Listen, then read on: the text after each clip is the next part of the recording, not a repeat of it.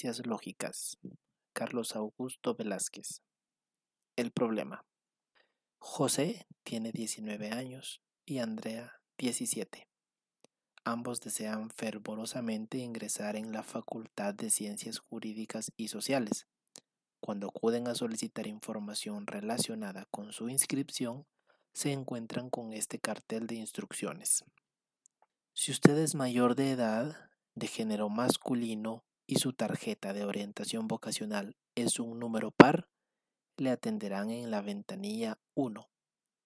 Si coincide en los primeros dos requisitos de quienes serán atendidos en la ventanilla 1, pero es el opuesto en el tercer requisito, le atenderán en la ventanilla 2. Si es lo contrario de los dos primeros requisitos de quienes serán atendidos en la ventanilla 1, pero en el último requisito coincide, será atendido en la ventanilla 3. Si coincide con los requisitos primero y tercero de quienes serán atendidos en la ventanilla 1 y coincide con el segundo requisito de quienes serán atendidos en la ventanilla 3, entonces será atendido en la ventanilla 4. Si coincide con el tercer requisito de quienes serán atendidos en la ventanilla 1, no coincide con el primer requisito de todas las ventanillas anteriores, con excepción del de la ventanilla 3, y es hombre, debe dirigirse a la ventanilla 5. Si coincide con el tercer requisito de las ventanillas 2, con el segundo requisito de la ventanilla 3 y tiene menos de 18 años, diríjase a la ventanilla 6. El texto de este capítulo fue tomado de dos libros del mismo autor, Redacción Transparente, quinta edición 2011 y Lecciones de Filosofía, sexta edición 2010. El autor realizó algunas modificaciones para adaptarlo a los objetivos de este libro de texto. El número de orientación vocacional de José es 2018 19 42 63. ¿En qué ventanilla será atendido? El número de orientación vocacional de Andrea es el 2018 44 56 87. ¿En qué ventanilla será atendida? Pedro es amigo de Andrea, nació un año después. Como es un poco despistado, memorizó que su número de orientación vocacional es el mismo que el de su amiga, más 3. ¿En qué ventanilla será atendido? El problema anterior ejemplifica la necesidad de leer adecuadamente para interpretar los mensajes que recibimos. La mayor parte de nuestro conocimiento universitario son adquiridos por medio de la lectura, pero es imprescindible saber leer bien. En las siguientes páginas exponemos algunos principios básicos para realizar lecturas significativas. Para empezar, leamos esta frase del escritor Jorge Luis Borges. Que otros se jacten de las páginas que han escrito. A mí me enorgullecen las que he leído. ¿Qué razón tenía Borges? Nada hay que enseñe tanto como la lectura. Los conocimientos más profundos los adquirimos leyendo. Claro que leer no implica solo pasar los ojos sobre las letras y entender el sentido literal de las palabras. La verdadera lectura, a la que se refiere Borges, implica el adentrarnos en los textos y ser capaces de comprender tanto lo que dicen como lo que dejan sugerido. Leer es un placer. La cultura que la humanidad ha acumulado a lo largo de siglos se ha transmitido en su mayor parte por medio de la palabra escrita. Claro, hay imágenes, películas mudas, pero el grueso de nuestro acervo cultural sigue siendo transmitido por medio de palabras. Se cree que ya salimos de la era de la imagen y hemos vuelto a la de la palabra gracias al auge de Internet. Usted es un ejemplo excelente. Mala o buena, la mayor parte de su educación se ha venido construyendo a partir de textos escritos. Si repasa por un momento todo lo que sabe, seguramente cada conocimiento lo expresará con palabras. Las teorías que lo atormentaron, los cuentos de hadas, la historia, los accidentes geográficos, todo lo aprendió leyendo algún libro o material didáctico. Claro que no todo es miel sobre hojuelas en la lectura. Hay quienes se pasan la vida leyendo y siguen sin comprender su realidad. Otros más leen porque alguien les dijo que era importante hacerlo, aunque hasta la fecha no sepan por qué es importante. Espero que usted no caiga en ninguno de esos dos extremos. Mi objetivo es proponerle algunas claves para que encuentre en la lectura una actividad placentera en sí misma y no una horrible medicina para curar su ignorancia. Durante muchos siglos, la palabra escrita fue el medio privilegiado para transmitir conocimientos. Desde que se inventó la escritura, los seres humanos contamos con esa posibilidad para salvaguardar los frutos de nuestra razón. Con la invención de la imprenta, la escritura no solo cumplía fines prácticos como transmitir conocimientos, también servía para el entretenimiento. Las diversiones más refinadas consistían en leer novelas de caballería, historias románticas, poemas sublimes. La literatura cumplía el papel que ahora desempeñan los medios de comunicación. Al llegar estos, la palabra escrita perdió ese privilegio. Parecía más atractivo oír radionovelas o ver películas que leer un buen libro. Gradualmente la lectura se fue convirtiendo en una actividad elitista y fue relegada a los grandes intelectuales. Claro que es más fácil ver un retrato que leer el nombre de la persona retratada. El cerebro se esfuerza menos, también es obvio que requiere menos esfuerzo caminar que correr, pero quien corre llega más lejos y rápido que quien solo camina. Además, sus músculos se desarrollan más, sus actividades cotidianas son más versátiles y le garantizan una salud más duradera. Lo mismo pasa con la lectura. Al principio resulta difícil. Conforme desarrollamos nuestra capacidad cerebral, leer una novela resulta mucho más provechoso que ver una película. De igual manera, leer un libro de historia ofrece más información que ver un documental en el canal Discovery. Al leer, provocamos que nuestra imaginación se desarrolle. Convertimos estas pequeñas letras en castillos encantados, hadas, magos, princesas, pero sobre todo, hacemos que nuestra mente se desenvuelva más y mejor. Compare la capacidad intelectual de una persona que suele leer mucho con la de una que no. Pero, sobre todas las cosas, querámoslo o no, los conocimientos más profundos se siguen transmitiendo por medio de textos escritos. Con el desarrollo de los medios de comunicación y de Internet, se llegó a pensar que la palabra escrita desaparecería. Se habló del fin del libro. Sin embargo, Sucedió lo contrario. Aunque muchas operaciones en la red se realizan automáticamente gracias a elementos gráficos, la verdadera información sigue viniendo escrita, sobre todo cuando se va avanzando en el nivel académico. De esa cuenta lo que distingue a un profesional universitario no es tanto la cantidad de datos que tiene en la cabeza, sino su capacidad para interpretar dichos datos, es decir, su capacidad de leer. Pero saber leer es mucho más decodificar. La decodificación consiste en comprender las letras, el sentido de las palabras y de las oraciones. Interpretar, en cambio, significa interactuar con el texto, entender lo que dice, inferir lo que no dice y reaccionar ante ello. De ahí que leer poco o mal nos conduce a lo que Gallo en el 2007 define como analfabetismo funcional. Cuando alguien se queda en la fase de decodificación, suele sacar poco provecho de esta actividad. Como mecanismo de defensa argumenta que la interpretación es subjetiva y por lo tanto cada quien interpreta lo que quiere. Yo le diría lo que puede. 1.2 Lectura significativa. La verdadera capacidad lectora se logra cuando interpretamos un texto, sacamos conclusiones, interactuamos, vinculamos la lectura con nuestra realidad. Solo entonces se realiza una lectura significativa. En esta, el lector no solo decodifica un texto, sino que interactúa con él, se involucra intelectual y emocionalmente con su contenido. El buen lector es capaz de reconocer por encima de las palabras, oraciones, párrafos, las ideas principales que dan coherencia a un texto. Esto significa identificar su organización global.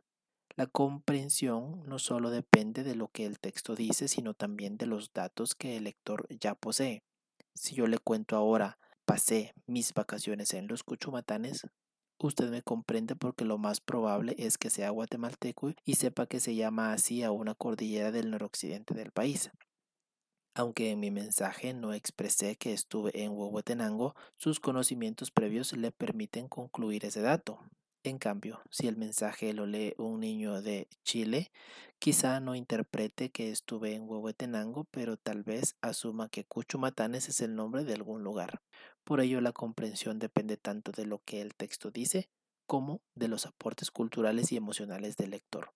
Por lo dicho, la lectura es una actividad que nos exige estar atentos no solo a lo que leemos, sino también a los datos que poseemos de antemano y que permiten comprender e interpretar mejor. Entre más sabemos, mejor interpretamos al leer y entre más leemos, más sabemos. Conocimientos previos. Imagine este titular de prensa. Allanan casa en el gallito. Por simple que parezca, usted necesitó una gran cantidad de conocimientos para comprenderlo. Veamos. En primer lugar, como guatemalteco, lo más seguro es que sepa algo relacionado con el barrio El Gallito, de la zona 3 capitalina. Este conocimiento le permitirá comprender el significado de todas las palabras del titular aludido.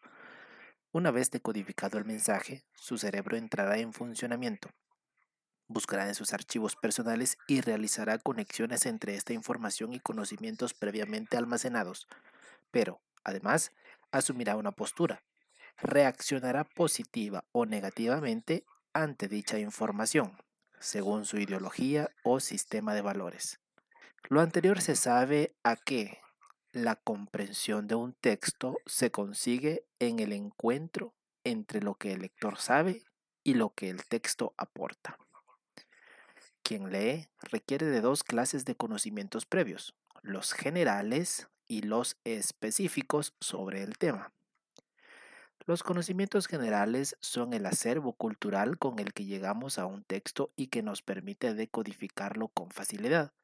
Por ejemplo, el titular anterior puede ser leído por un español, un argentino o un mexicano.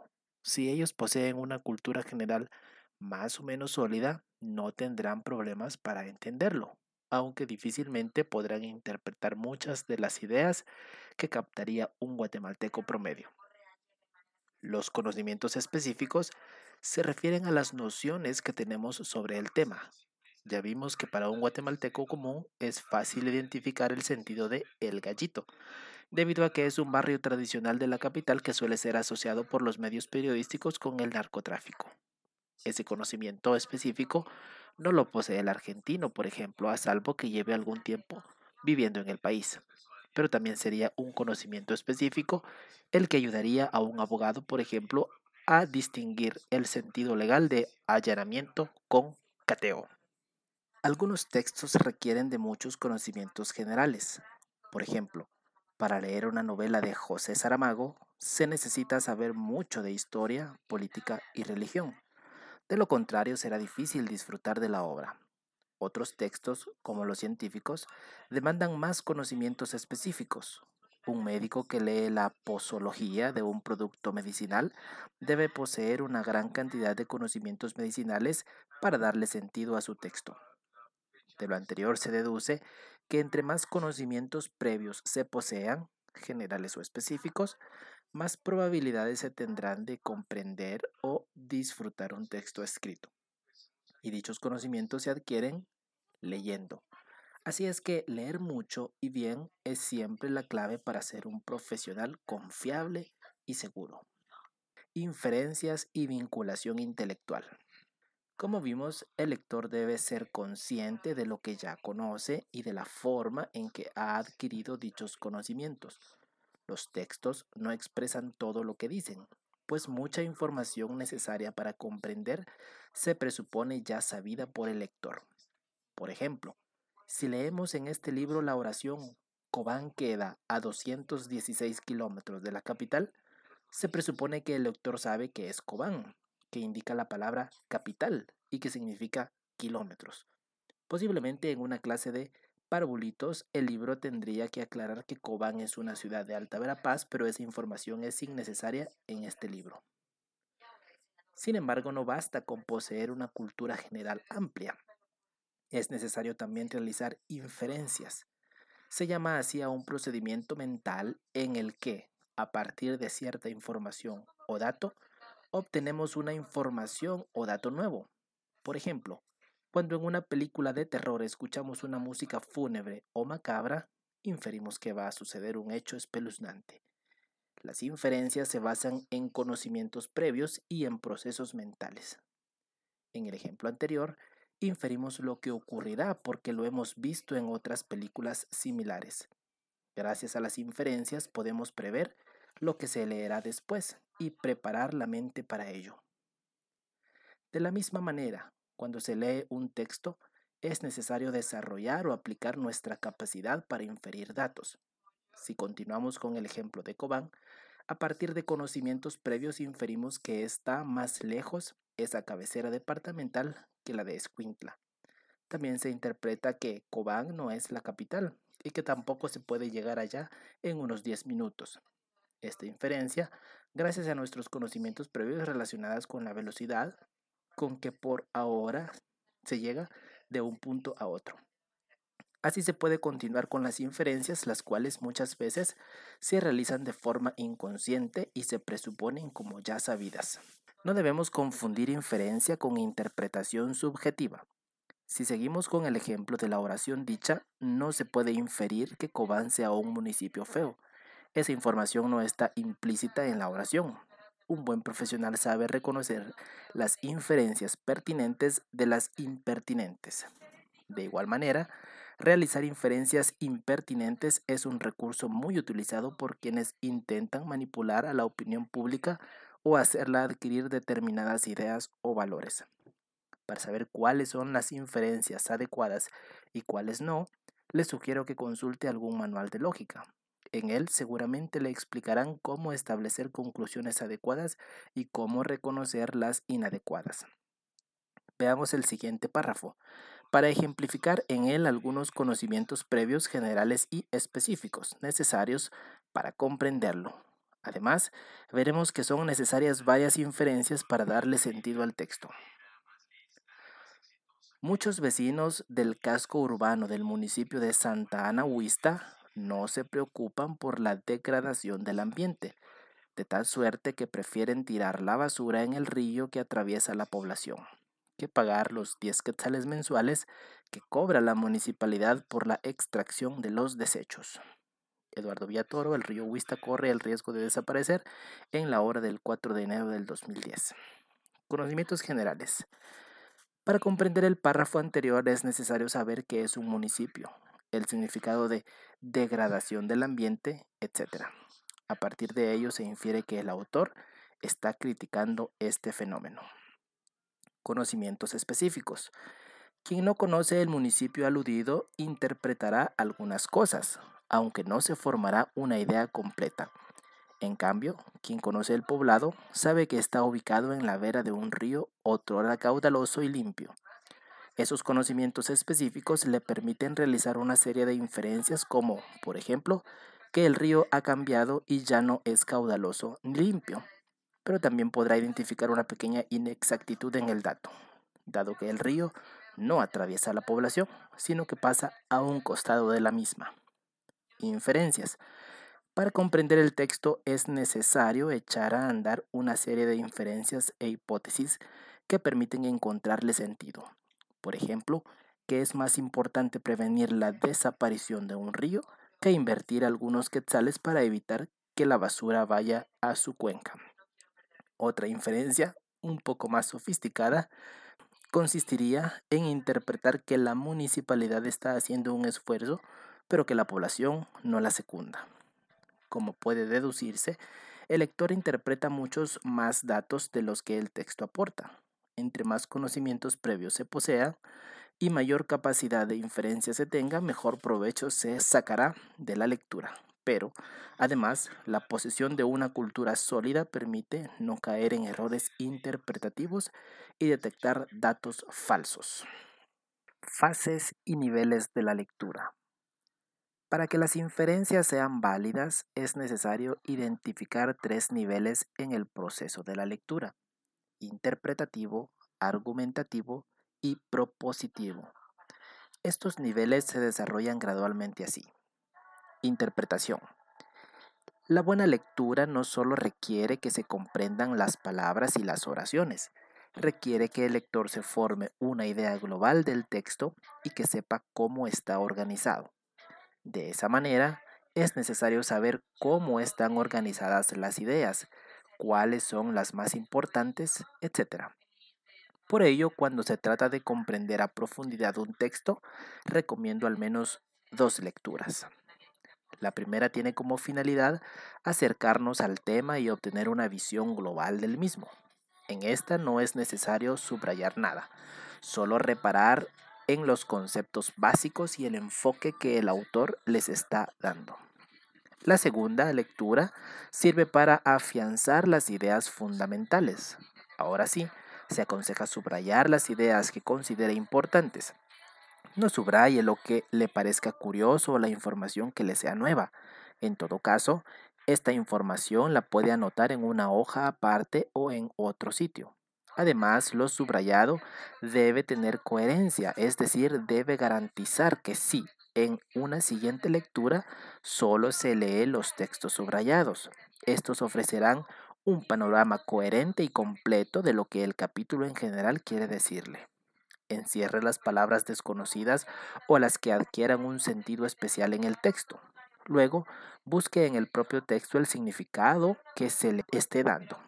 En caso de ser simplemente una palabra desconocida, busque su significado en un diccionario de prestigio como el de la Real Academia Española. Al terminar la lectura, repase los textos subrayados. Luego, determine la idea principal y las derivadas así. La idea principal o tema domina en todo el texto, pues engloba a las demás. Se identifica porque está presente en todo el contenido.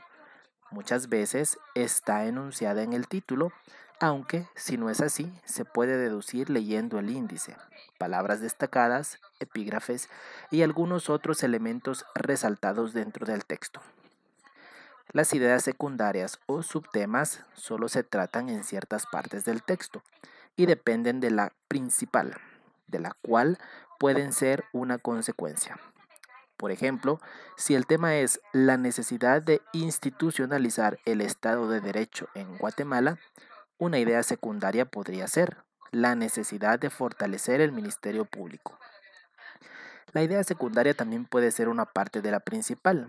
Por ejemplo, si un documento trata acerca de los animales domésticos, dos ideas secundarias podrían ser los gatos y los perros. Las ideas derivadas se desprenden de las secundarias. Por ejemplo, para el subtema los perros, una idea derivada podría ser la alimentación canina. Un buen método para evaluar qué tanto comprendemos de un tema consiste en realizar un mapa, esquema o cuadro gráfico que contenga las ideas principales desarrolladas en el texto, pero que también establezca la jerarquía o importancia de cada idea. En resumen, la fase de interpretación incluye el comprender las ideas, sus relaciones y sobre todo en tener la capacidad de identificar la jerarquía o importancia de las ideas. Para ello, por supuesto, se necesita adquirir el hábito de consultar el diccionario u otras fuentes de consulta para averiguar el significado de las palabras desconocidas o para prepararnos ante un tema novedoso o nuevo. Argumentación. Para dar mayor riqueza a la lectura es necesario comprender los argumentos que se desarrollan en ella. En todo texto se defienden ideas y se aportan pruebas o argumentos para demostrarlas. Por ejemplo, cuando se lee un cuento, es importante distinguir los diferentes argumentos que defienden unos y otros personajes dentro de la trama que sugiere el cuento. Esto hace resaltar los valores que surjan en la narración para que el lector tome partido y sepa argumentar a favor o en contra. Por ejemplo, en el texto, la conversación y la escritura se defienden algunos argumentos. La lengua es el código más importante para comunicarnos. El buen conversador debe tomar en cuenta los recursos disponibles así como las formas más adecuadas para comunicarse. La comunicación escrita debe ser ordenada y lógica. Esas tres ideas se dice que son los argumentos defendidos por el texto, ya que se toman como buenos y quien lo escribió se empeña en demostrar que así es. La propuesta. Este es el nivel más alto en la compresión lectora. Su dificultad radica en que requiere necesariamente que los niveles anteriores hayan sido alcanzados. Además, solo se logra cuando se han leído varios textos relacionados entre sí. Se trata de arribar a la capacidad de ofrecer soluciones a los problemas que se plantean en los textos leídos. Por ejemplo, para graduarse de la universidad, los estudiantes necesitan realizar un trabajo de tesis. En él deben revisar todo lo que se ha escrito del tema y plantear un nuevo conocimiento. Pero no se trata de desarrollar una imaginación desenfrenada y poco relacionada con la realidad. En cambio, leer significa comprender un texto, saber argumentar lógicamente sobre los valores que defiende y ser capaz de crear propuestas de solución o superación de los conflictos planteados. Inferencias lógicas. Para comprender la importancia de las inferencias lógicas, vamos a plantear un problema.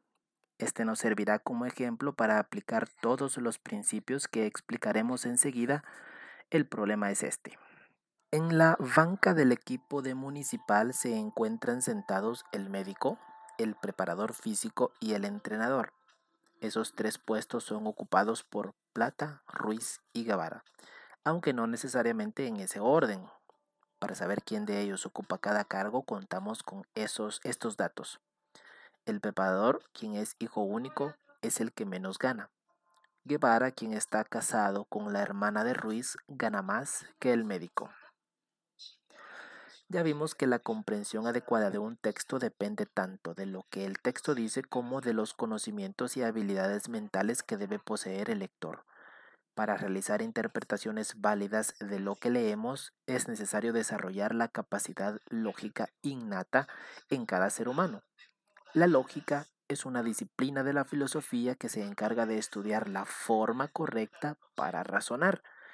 Eso significa que ofrece el camino más adecuado para solucionar problemas o enigmas que puedan plantearnos la vida cotidiana. Siempre que nos enfrentamos con un problema, usamos la razón para encontrar la solución. De nuestra habilidad mental depende que la encontremos pronto y que hallemos la más adecuada. Por supuesto, si son problemas sencillos e intrascendentes, acudir a la lógica más bien complicaría la búsqueda, incluso muchos de quienes están leyendo este material podrían resolver el problema de la banca del equipo municipal sin necesidad de conocer algo de lógica. Pero cuando de la solución dependa algo muy importante o cuando se nos presente el problema en un contexto profesional, no podemos arriesgarnos. Es preferible usar la lógica y conducir con orden nuestras indagaciones para descubrir la solución. La inferencia es un conocimiento o dato que se obtiene a partir de otro u otros. Para ser válido el dato que resulta, necesita basarse estrictamente en los datos que aportan el conocimiento o los conocimientos con que contamos. En la vida cotidiana hacemos inferencias con mucha frecuencia. Por ejemplo, si vemos una basura tirada en la calle, inferimos que alguien la dejó ahí. Si escuchamos un ruido de motor, inferimos que acaba de pasar una moto. Así, nuestras decisiones cotidianas se basan siempre en diferentes tipos de inferencias. Veamos este juicio. Todos los niños son menores de edad. De él podemos inferir que ningún niño es mayor de edad. En ese ejemplo realizo una inferencia y pues infiero un juicio a partir de otro. En el problema con que inicia este apartado, cuando se afirma que Ruiz tiene una hermana, se puede inferir que Ruiz no es el entrenador, ya que antes se afirmó que este es hijo único. Principios lógicos. Para realizar una inferencia válida es necesario aplicar los principios lógicos supremos. Por medio de ellos se fundamenta toda la actividad racional, aunque son extraídos de la realidad concreta. Todos nuestros razonamientos están fundados en ellos, por lo que han sido considerados como verdaderas leyes del pensamiento humano. Estos son los principios de identidad, no contradicción, tercero excluido y razón suficiente. El principio de identidad señala que todo cuanto existe es único y diferente a lo demás. Las cosas tienen algo que las identifica y que permite reconocerlas en nuestro pensamiento. No pueden existir dos realidades idénticas. Por muy parecidas que sean, siempre tendrán algún elemento que las distinga, aunque sea por el espacio que ocupan. Esta idea se expresa con la fórmula A igual a. Indica que un concepto solo es idéntico a sí mismo y no cambia en el momento en que se piensa. Todo lo que existe, aunque está en constante cambio, tiene algo que lo identifica y a la vez lo diferencia de los demás. Ese algo es su esencia. Además, existe identidad total en una realidad consigo misma y por lo tanto existe la necesaria diferenciación con cualquier otra realidad. Por supuesto, en lenguaje cotidiano se emplea mucho la palabra igual para referirse a dos realidades muy parecidas, con muchos rasgos en común. Sin embargo, el uso de esa palabra es solo metafórico, puesto que hasta el pensamiento más elemental sabe reconocer que no existen dos cosas iguales. En nuestro problema ejemplo, el principio de identidad se aplica cuando se asume que para cada puesto existe una y solo una persona. De esa cuenta, una vez identificado el puesto de una de las personas, se descarta que esa misma persona pueda ocupar otro de los puestos y viceversa. El principio de no contradicción señala que una cosa no puede ser y no ser al mismo tiempo y en las mismas condiciones. El principio se expresa en la fórmula A no es igual a.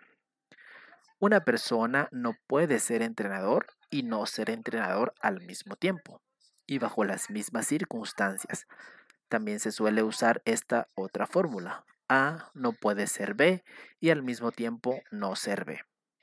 Ahora veamos cómo se aplica lo anterior al pensamiento. Imaginemos dos juicios. Si en uno de ellos se afirma algo y en el otro se niega lo mismo, necesariamente uno de los dos es verdadero y el otro es falso. Veamos este ejemplo, en donde cada juicio queda nombrado como A y B respectivamente. A. Guevara gana, más que el médico. B. Guevara gana menos que el médico. Si A es verdadero, necesariamente B es falso. Si A es falso, necesariamente B es verdadero. No pueden ser ambos verdaderos o ambos falsos a la vez. Esta ley se complementa con la de identidad, puesto que si algo es idéntico a sí mismo, no puede a la vez ser diferente. Por ello, si realizamos una inferencia aplicando estos dos principios, tendremos que Guevara no puede ser el médico porque se dijo que Guevara gana menos que el médico.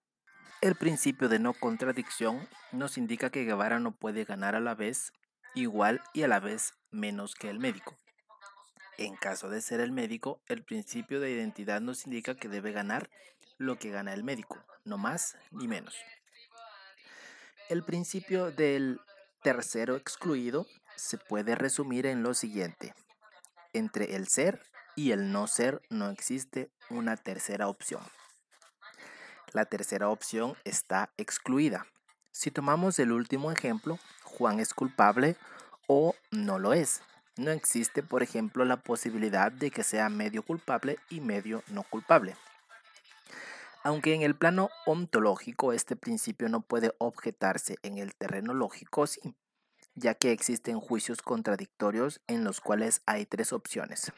Veamos este ejemplo. A. Algunos policías son honrados. B. Algunos policías no son honrados. Independientemente de lo que ocurra en la vida real en el terreno lógico, si A es verdadero, B no necesariamente es falso. Puede serlo, pero también puede no serlo. Es decir, es un juicio cuya verdad es de indeterminada. Entonces tenemos que ese juicio puede ser verdadero, falso o indeterminado, si tiene una tercera opción. El principio de la razón suficiente indica que todo cuanto ocurre tiene una causa o razón suficiente. Puede que el ser humano desconozca aún muchas causas o explicaciones.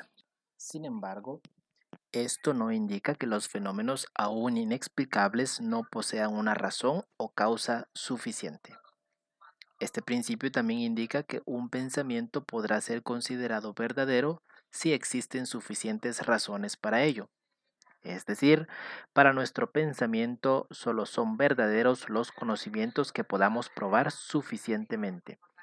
Y esto será posible si se apoyan en conocimientos anteriores, reconocidos de antemano como verdaderos. Deben basarse en razones previamente aceptadas como ciertas. En nuestro ejemplo se aplica este principio cuando no aseguramos de antemano que Plata es el preparador si no contamos con la certeza de que lo sea. En la aplicación del derecho, este es un principio fundamental. No se puede asegurar que un acusado sea culpable si no existen pruebas suficientes. En este caso, se requiere que el acusado sea oído y vencido en un juicio para ser considerado como culpable. Inferencias y solución de problemas.